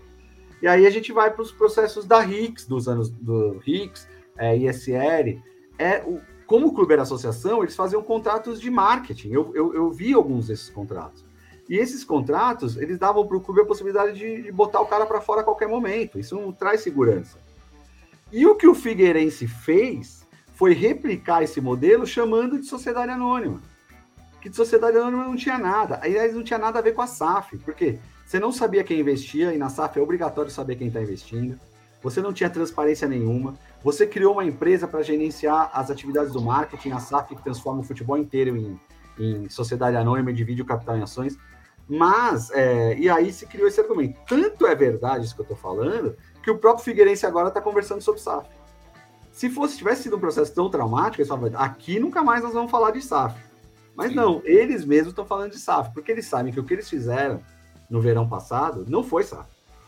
Teve nada a ver com SAF e deu no que deu, porque não tinha como dar certo. Como o Hicks Music não deu certo, como o ISL não deu certo. O caso que deu mais certo por mais tempo foi a Parmalat e o final ainda não foi muito legal. Mas essas parcerias dos anos 2000, hoje, hoje eu como advogado esportivo e muitos colegas, se o investidor procurasse a gente, falava, não faz. Não faz. Agora tem a lei da SAF, mas se fosse até antes de entrar a lei da SAF, não faz porque a chance de você ter ruído, é, o dirigente colocando a torcida contra você, então você está fazendo um, um, uma parceria para melhor para mostrar sua marca, a sua marca vai ser é, é, criticada pelo dirigente, né? Vai ser exposta como negativamente por um dirigente, é, não é legal. É, hoje com a SAF eu já diria com mais tranquilidade. Não só eu, né? A XP disse para o Ronaldo, vários outros é, é, conselheiros disseram: não, hoje a gente tem uma lei aí que, que dá para você fazer esse investimento. Tem risco? Tem risco, mas é menos risco do que o que existia antigamente. Ô Mansur, é, eu também sou advogado e queria fazer uma pergunta que tem um pouquinho, vem, vem um pouquinho para essa área, mas que eu acho que serve também para esclarecer uma questão importante aí sobre a SAF.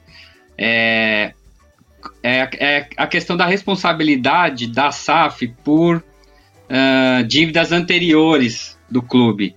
Né? Eu sei que teve uma decisão aí, acho que na vara do trabalho de Belo Horizonte, recente, né?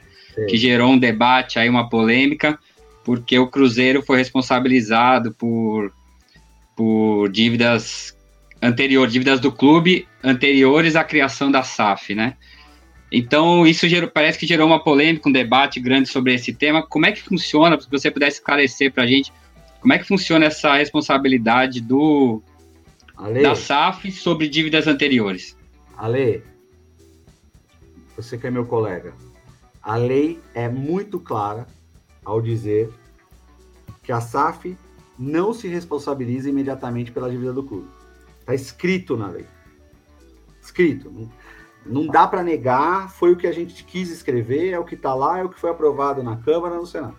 Mas o Brasil é um país.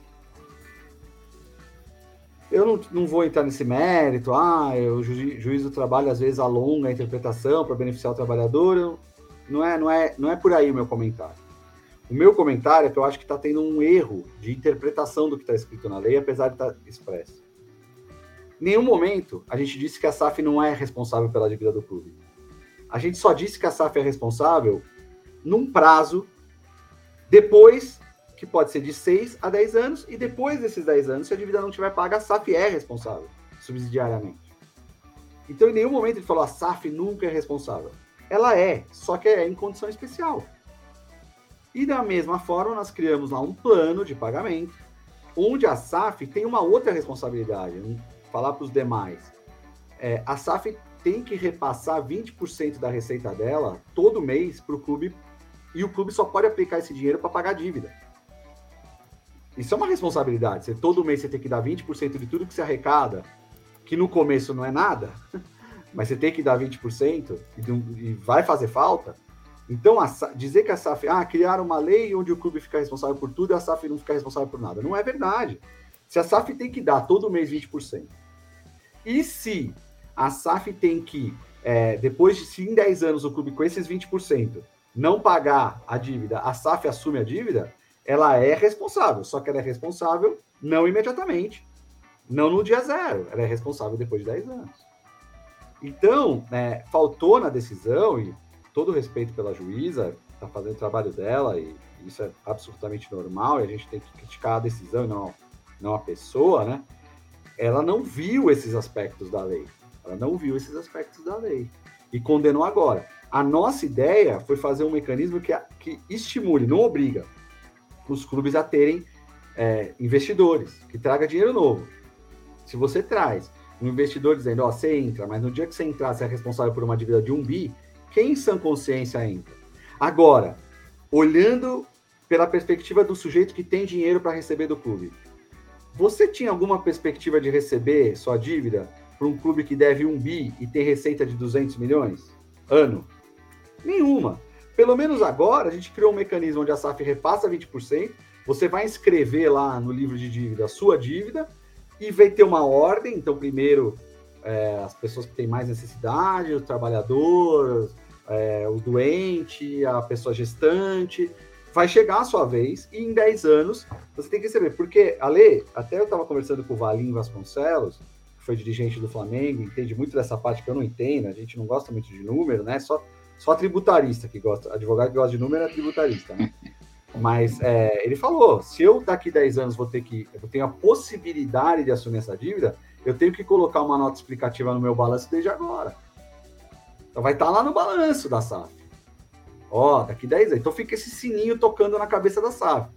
Então, a gente acredita também que o, o, a SAF, o investidor, o John Textor, o Ronaldo, a 777, eles vão se adaptar de um jeito e falar assim: galera, com esses 20% tá dando? Não não vamos pegar essa dívida daqui a 10 anos. O que, que dá para fazer? É 25? Dá para criar uma receita nova? Dá para repassar alguma coisa a mais? O aluguel do estádio? Para a gente chegar em 10 anos com essa dívida zerada. Eu não quero ter essa dívida daqui a 10 anos. Então, eu acho que até para o devedor, trabalhador, a gente não criou um modelo querendo. A gente que pegou um cara que não ia receber e deu para ele uma perspectiva de receber. Dá para fazer um clube que está endividado em um bi falar para um cara você vai receber semana que vem? Não dá a gente criou uma perspectiva de prazo, que pode ir de 6 a 10 anos. Mas ele está com a dívida dele escrita ali. É o melhor cenário? Não, o melhor cenário era que todo mundo recebesse hoje. Mas é a, é a capacidade de fazer o possível, de fazer o que dá para fazer. Então eu acho que essa decisão de Belo Horizonte, até já escrevi sobre ela e tal, ela é muito ruim para o modelo, mas ela tem muita chance de ser revertida, porque ela não olhou o que está escrito expressamente na lei. E o que está escrito expressamente na lei não é que a SAF nunca, nunca responde pela dívida do clube. Ela responde, mas ela responde em 6 a 10 anos, e ela já responde desde agora como? Repassando 20% da receita dela. Receita líquida, regime de caixa, 20% todo mês na veia, para o clube pagar dívida.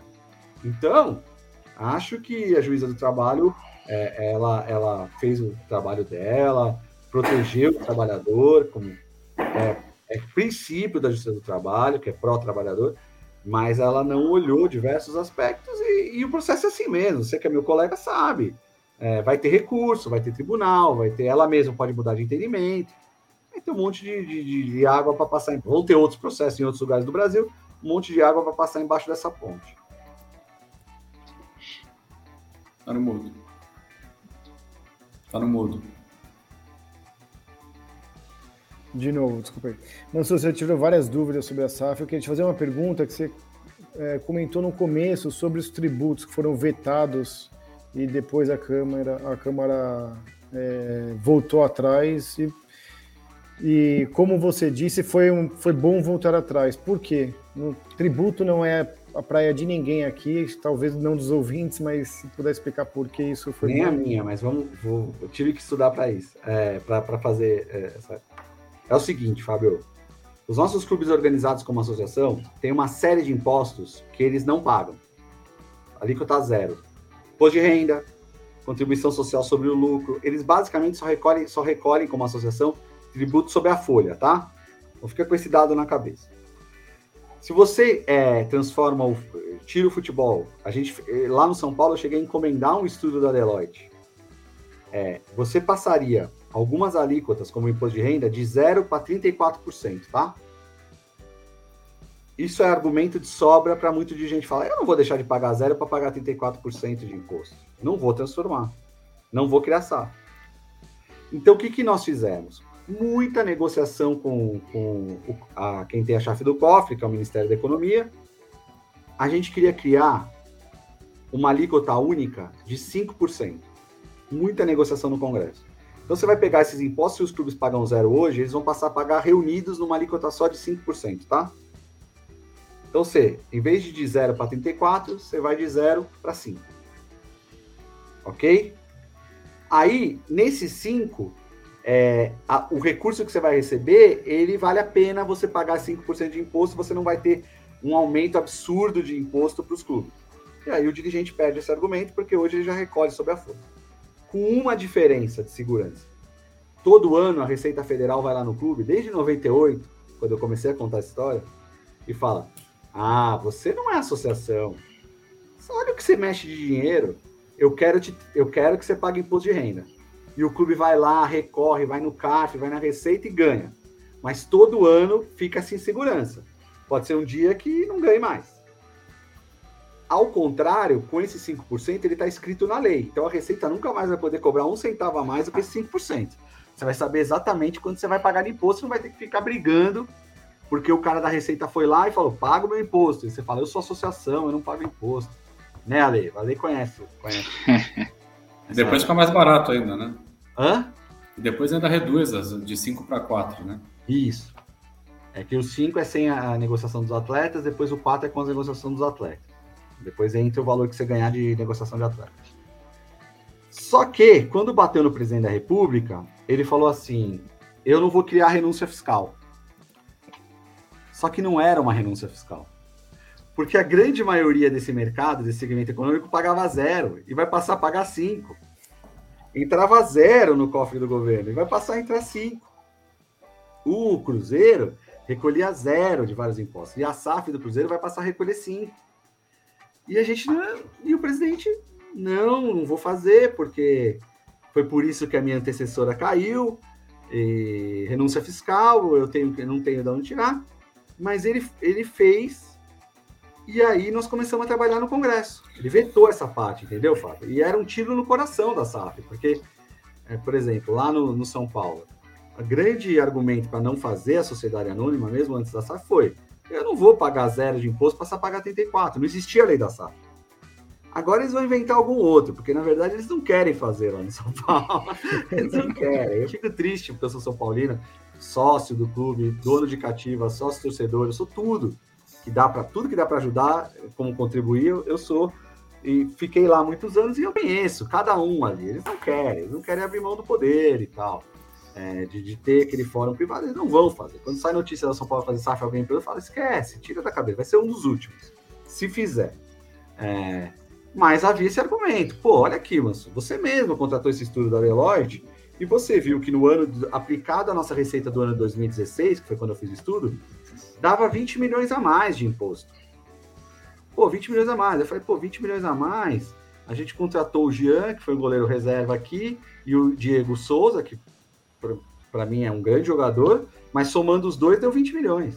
É duas contratações que vocês tiveram que repassar o jogador adiante, já dava esses 20 milhões de imposto, sendo que você vai poder receber investimento, vai negociar melhor com não, de jeito nenhum. 20 milhões a mais de imposto não vou pagar. Agora, com a lei da SAF, como o Congresso Nacional foi lá e falou, não é renúncia fiscal, é ganho para o governo.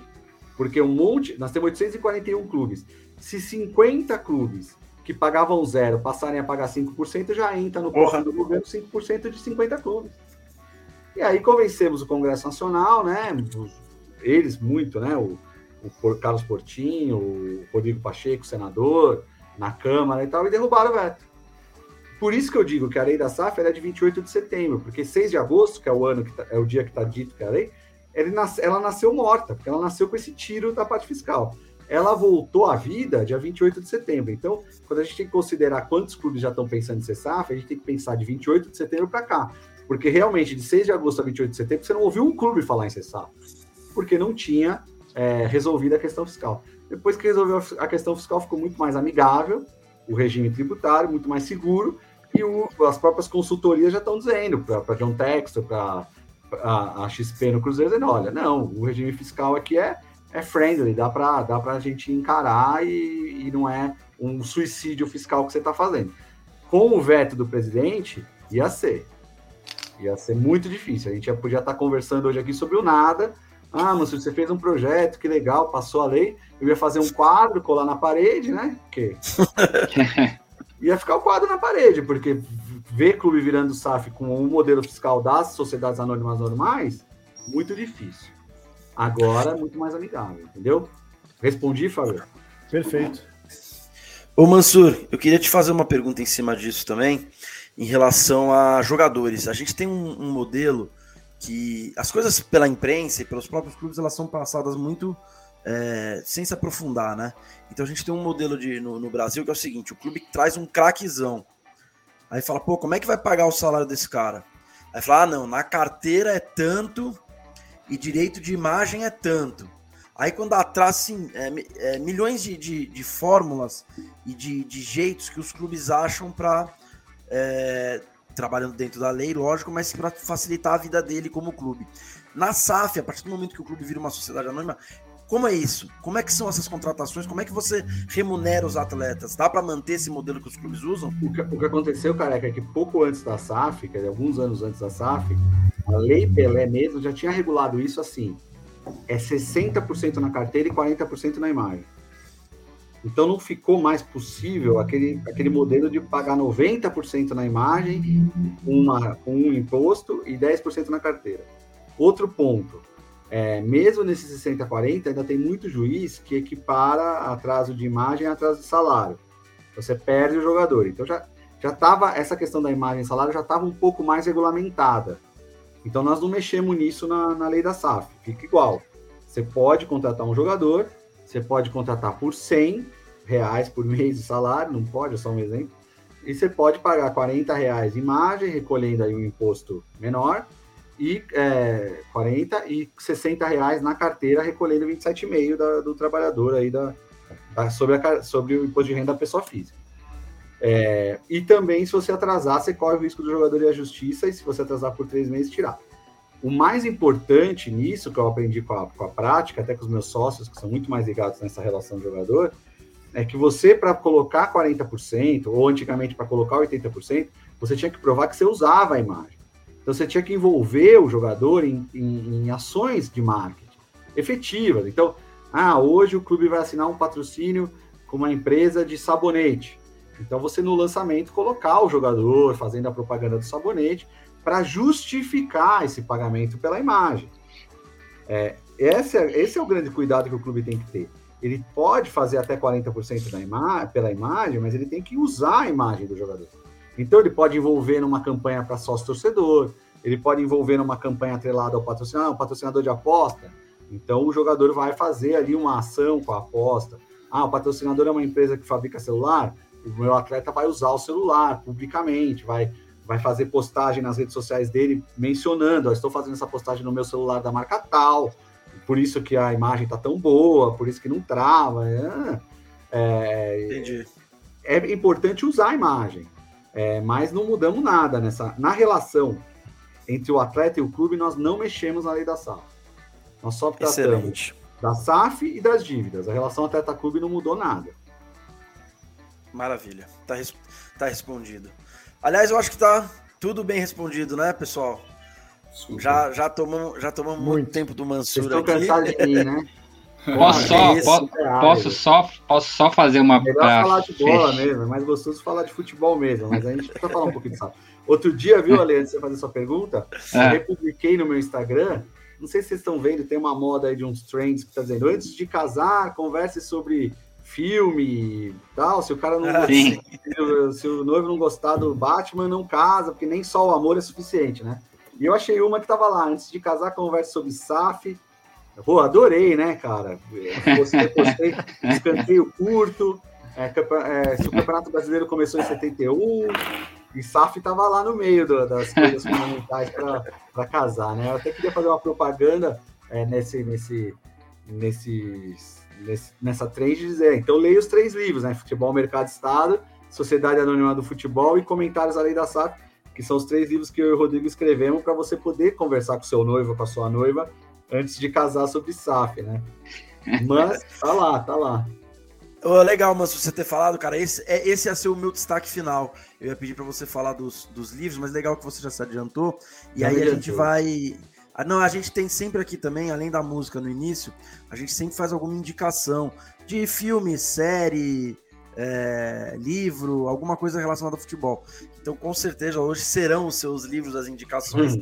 E aí, no, no, no, decorrer da semana, aí, quando a gente publicar o episódio, a gente faz a propaganda dos livros também, pega uma sinopse. É, o, tudo, porque é Futebol importante. Estado, ele é um livro interessante porque ele explica a ideia em texto corrido, sabe? Uhum. Então, ele é. O Sociedade Anônima do Futebol ele é comentário sobre um projeto de lei. Então ele é mais, para quem não é da área, eu costumo dizer que ele é o Durmonide em papel, né? O cara que resiste mais de 10 minutos. E o, agora, o Comentários à Lei, ele já é mais importante, especialmente para os advogados que vão lidar com a lei, porque assim é uma lei que já, já é lei, já está aí, você tem o comentário dos autores da lei artigo por artigo.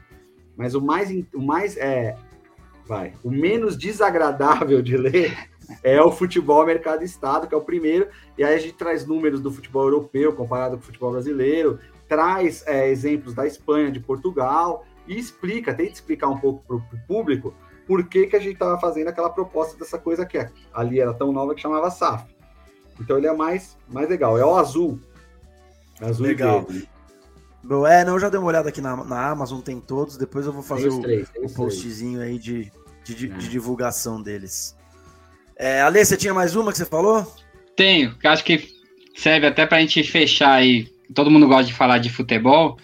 É, baseado no que, no que você disse, Mansur, que foi muito legal, você fez uma explicação é, bem bacana sobre as receitas dos clubes e tal. E uma das coisas que você falou essa questão do clube vender o jogador muito cedo, né? Que a Europa está comprando cada vez mais cedo é, os jogadores brasileiros. É, dá pra gente, a gente que gosta tanto de futebol, é, imaginar que a longo prazo aí, com a SAF, é, a gente pode ter esses caras ficando, esses jogadores ficando mais tempo aqui, aí consequentemente a gente tem o nosso futebol, o nível do nosso futebol, do futebol jogado no Brasil é, melhorar, a gente pode ter essa, essa expectativa com a SAF? É essa a ideia, Ale. Eu vou te contar uma história da minha, da minha infância. Quando eu era. É, eu assisti a Copa de 82. E eu achava assim. Aquela, eu achava aquele time imbatível e eu sofri muito quando aquele time perdeu e, e etc. Eu tinha sete anos, oito anos. Mas aí eu vi o Jornal Nacional poucos, poucos dias depois e falaram: o meio-campo inteiro da seleção vai para a Itália. Então tinha ido o Falcão, foi o Cerezo, o Sócrates e o Zico. Eu fui olhar as idades deles agora, mais recentemente. Eles tinham. O Falcão tinha 30, o Cerezo, o Sócrates e o Zico entre 26 e 28. Hoje, você não, você não fica com o jogador. Pelo menos o, o Corinthians, o Flamengo, o Atlético e o Inter ficaram com eles até 26, 27, 28. Você não fica. É, o David Neres jogou oito jogos pelo São Paulo e foi embora. O Vinícius Júnior jogou pouquíssimo com a camisa do Flamengo e foi embora. Aí você fala, ah, mas você vai perder um. Você vai segurar um Vinícius Júnior do Real Madrid? Não posso te garantir. Mas a gente anda perdendo o jogador para a Ucrânia. Com todo o respeito e solidariedade que a Ucrânia me merece agora e merece de todos nós, a Ucrânia está nessa crise desde 2014. E o Shakhtar Donetsk vem aqui e contrata o jogador que quiser. E não dá para dizer que é o câmbio, porque nós somos a oitava, a nona economia do mundo e a Ucrânia é a 34 quarta, era, né? Agora vai piorar. Nós perdemos jogador para o Egito. O Flamengo, o Flamengo, campeão de 2019 de todas as competições, para a tristeza do João, é, ele perdeu o Rafinha, que era titular absoluto da lateral direita, para o time da Grécia. Não dá para comparar um clube que tem 40 milhões de torcedores com um clube num país que tem, não tem 40 milhões de habitantes. E com a crise econômica grega. Então, não tem euro. Claro que vai ter sempre a diferença cambial Mas não dá para dizer que é só a questão da diferença cambial que justifica o Flamengo perder um jogador. Então, o que eu estou dizendo é, nós estamos perdendo atletas para mercados periféricos do futebol, atletas importantes. É, o São Paulo perdeu um, jogador chamado Marquinhos Cipriano, que nem sei se ainda está lá, para o Shakhtar Donetsk, mas era um jogador de 19 anos que a torcida colocava assim todas as esperanças. Ele foi para a Ucrânia, ele não foi para o Real Madrid. E o pior, Ale, é, que, que até tem muito a ver com a SAF, eu não vou conseguir me alongar nisso agora, mas uma outra conversa eu explico melhor essa parte. São Paulo vendeu o Éder Militão para o Porto por 6 milhões de euros. Seis meses depois, ele foi do Porto para o Real Madrid por 24 milhões de euros. Não dá para me convencer que em seis meses esse cara valorizou, teve essa mais-valia. Certo, João? Mas por que, que ele teve? Porque para o europeu, é, para o Real Madrid, esses seis meses que ele passou no Porto foram fundamentais, seja para não ter aquele problema tático, técnico, para ele mostrar que se adaptava na Europa, então ele passou a valer. Se o São Paulo pudesse ter uma condição melhor para negociar, ele poderia ter feito uma negociação, feito um jogo mais duro e na negociação ter conseguido mais na primeira venda. Mas o mais interessante, que eu vou até finalizar com isso, os family offices americanos, que têm muito dinheiro, perceberam isso e foram comprar cotas de clubes em Portugal. Porque eles perceberam que ali eles estavam tendo negócio assim, ah, então eu compro. Aqui tem um negócio que eu compro por 6 e vendo por 24. Negócio. Eu, quero. eu não sei nem o que é futebol. O meu esporte americano aqui não trabalha com venda de atleta. Quer dizer, se o Kevin Durant sair do Brooklyn Nets e for para o Miami Heat amanhã, o Brooklyn Nets não ganha nada. Mas eu gostei desse negócio. E esses jogadores vêm da onde? Ah, eles vêm do Brasil e da África. Ah, vem do Brasil e da. E por que, que eu não posso controlar o processo inteiro já comprando cota de um clube no Brasil? Ah, no Brasil são todas associações. Hum. Agora que a gente está podendo dizer, não, agora você pode comprar. Para trabalhar nesses 841 clubes, esse processo que vai ter gente investindo aqui no Brasil, interior do, de São Paulo, interior do, de Minas, do Rio, do, do Nordeste, na formação para fazer essa primeira venda, que nem não necessariamente já vai ser para o Porto, mas pode ser essa primeira venda de um clube para o Corinthians, Flamengo, Palmeiras, São Paulo, Grêmio. Então ele já controla essa primeira venda, fica com, pode ficar com um percentual na revenda, porque ele é clube, faz a segunda venda, e aí quando bate na Europa, a mesma empresa já tem um clube lá na Europa, porque você não pode ter dois donos de uma mesma SAF no Brasil. Mas você pode ter um dono de uma SAF no Brasil e de uma SAD, que é a SAF portuguesa, Sociedade Anônima Desportiva. Então o cara ele controla o processo inteiro. E no que ele controla o processo inteiro, ele está ganhando em todas as vendas. E a gente tava, a gente tava excluído desse mundo. Porque era o nosso clube associação que vendia, jogador cada vez mais jovem, porque realmente, infelizmente, a Europa está vendo que a gente está tá entendendo que nós, é, ao invés de formarmos grandes craques, nós formamos grande matéria-prima, e para fechar, o que a gente estava fazendo foi um, um, o Guilherme Afif, que trabalha no Ministério da Economia, falou: a gente está vendendo o, pé, o torrão de café para a Europa, eles usam, eles fazem e depois eles devolvem para nós o Despresso usado, que é o jogador com 35, 36 anos, voltando para jogar aqui no futebol brasileiro já quando já está no, no, ápice do declínio da carreira. E, e é isso que ele estava fazendo. Agora, com a SAF, você pode criar um mecanismo. Não, eu também sou dono aqui. 4 por 6 ele não vai. Eu quero nessa primeira venda 12, que depois você queira ampliar de 12 para 16 na segunda venda, tudo bem, mas como você está sempre com o Pires na mão, você ou vende por 6, ou você não paga o salário do resto da, dos jogadores no dia seguinte. Então, quando você negocia assim, você não tem como negociar bem, você negocia mal. E o futebol brasileiro negocia muito mal. O maior número de transações no mundo na última janela foram de jogadores brasileiros para Portugal. Nós não estávamos aproveitando os benefícios econômicos disso. O futebol brasileiro estava cada vez mais endividado. Eu falo muito, né, careca? Não, Mansur, essa última pergunta do Ale simplesmente me fez concluir que a gente precisa de um outro episódio com você para falar de outros assuntos. ah, então, já vou, te, já vou te convidar aqui para um próximo episódio aí, a gente vai acertar essa pauta direitinho, mas esse é um assunto interessantíssimo, né, cara? No próximo eu saída dos jogadores... respostas mais curtas. Não, então não, aí já, a gente já não quer. então, então vou fazer cumprida mesmo. Boa, é isso. Gente, estamos chegando ao final aqui. Queria já de cara agradecer a, a, presença do Mansur. Vou falar com ele mais um pouquinho no final, mas vou chamando vocês aí para os destaques finais. Vou começar com você, João. Bom, que aula, obrigado, Mansur. Uh, não esperava nada diferente. Uh, o Gui já me falou que ia ser uma conversa agradável. Tive, fiz o dever de casa aí de ver algumas coisas, então obrigado pela aula. De novo, agradeço o Gui aí pela ponte. E vou te deixar para a gente fazer um offline aqui mais uma pergunta, né? Que é não precisa responder, mais para uma consideração final. A minha preocupação enquanto vascaíno é ser um dos primeiros e não ter as lições aprendidas com o que poderia ter sido. Você usou o termo do, do vizinho, eu fico morrendo de medo de o Vasco ter vendido por 700 milhões, na verdade são 2 bi, porque eles assumem a dívida em 700 e tem mais 400 por fora, mas que, que o Fluminense vai lá e consiga 3. Ah, porra, quem é o Fluminense na fila do pão quando comparado com o Vasco, com todo respeito a ele. Mas assim, por que que, sabe? Então, eu fico, depois eu queria que você, no, no offline aqui, me falasse um pouquinho de se você acha que é melhor esperar aí alguns uh, tropeços ou não. Mas, pô, super puder, né, obrigado. Né, se você puder. Pois é, não é, não é o caso do tá, Vasco, é a questão né, da curva de aprendizagem, de não ser o primeiro, é muito interessante esse raciocínio, mas você podia não ser o primeiro. E tem um negócio também, quem chega antes no Rio bebe água mais limpa, né? Exatamente. Não é, não é à toa que 70 milhões aí já salvou a vida do Vasco. Mas, de novo, obrigado. Foi um prazer é, aprender com você sobre esse assunto tão quente do, do, futebol brasileiro. Valeu. Boa, Johnny. Boa. E você, Ale, destaque final. Cara, primeiro agradecer o Mansur demais, como o João falou, uma aula. É um tema que está aí, todo mundo está querendo ouvir, né? Saber um pouco mais. Então, agradecer por ele ter aceitado o nosso convite. É, eu que faço sempre essa parte musical também aqui do programa, queria fazer no meu destaque final uma homenagem. Hoje seria aniversário do Rodrigo Rodrigues, cara, que era hum. aquele cara pô, que todo mundo aqui gostava. Cara, eu não sabia disso. Conheci Conheci. o Rodrigo, falei de SAF com o Rodrigo, uma figura, uma figura encantadora, e quando ele faleceu foi muito doído.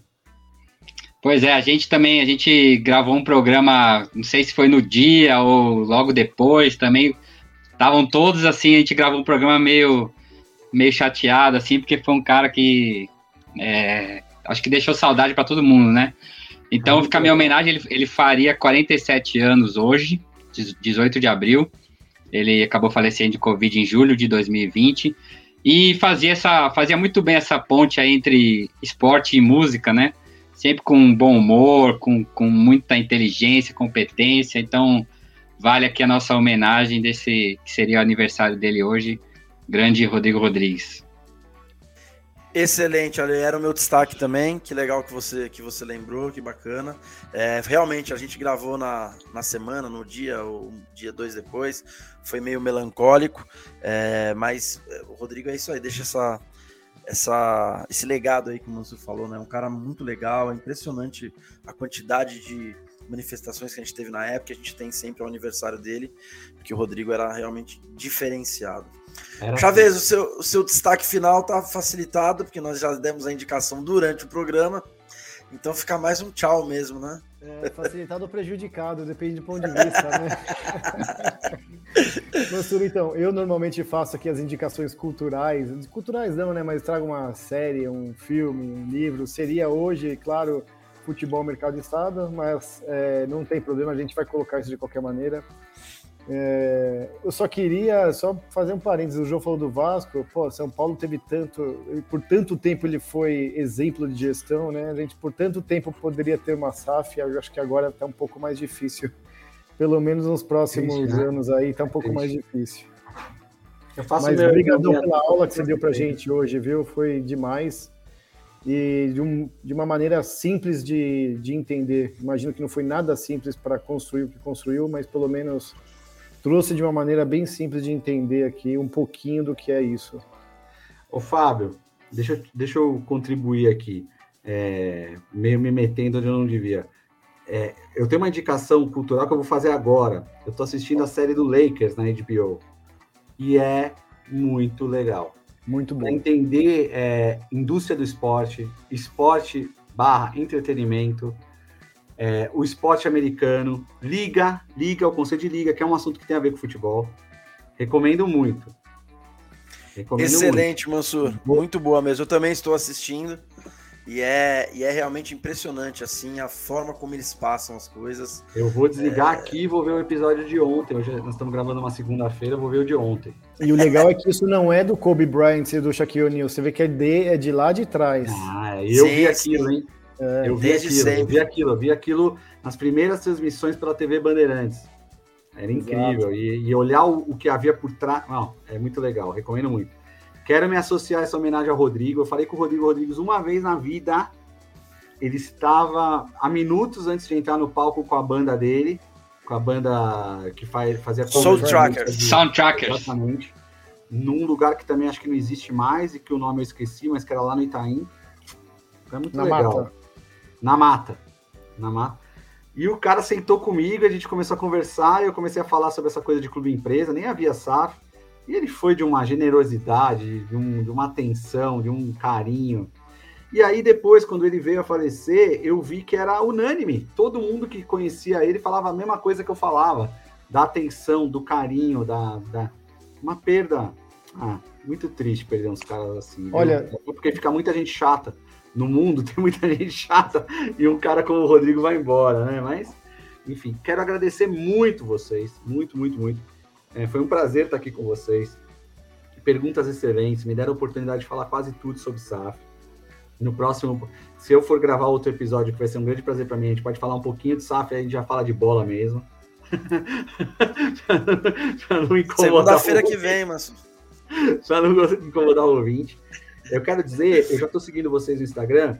É, eu uso o Instagram como uma ferramenta de para tratar mesmo de, de, de SAF, muito e de muito da, da então, onde tem palestras, onde tem artigos, eu divulgo artigos dos outros, eu divulgo artigos meus. Meu Instagram é j.franciscomansur com dois S. Então, se a pessoa quiser saber mais, pelo meu Instagram, ele vai chegar em postagens sobre livros, sobre artigos sobre SAF, sobre é, palestras de SAF minha e de outras pessoas, e palestras sobre temas do direito esportivo em geral.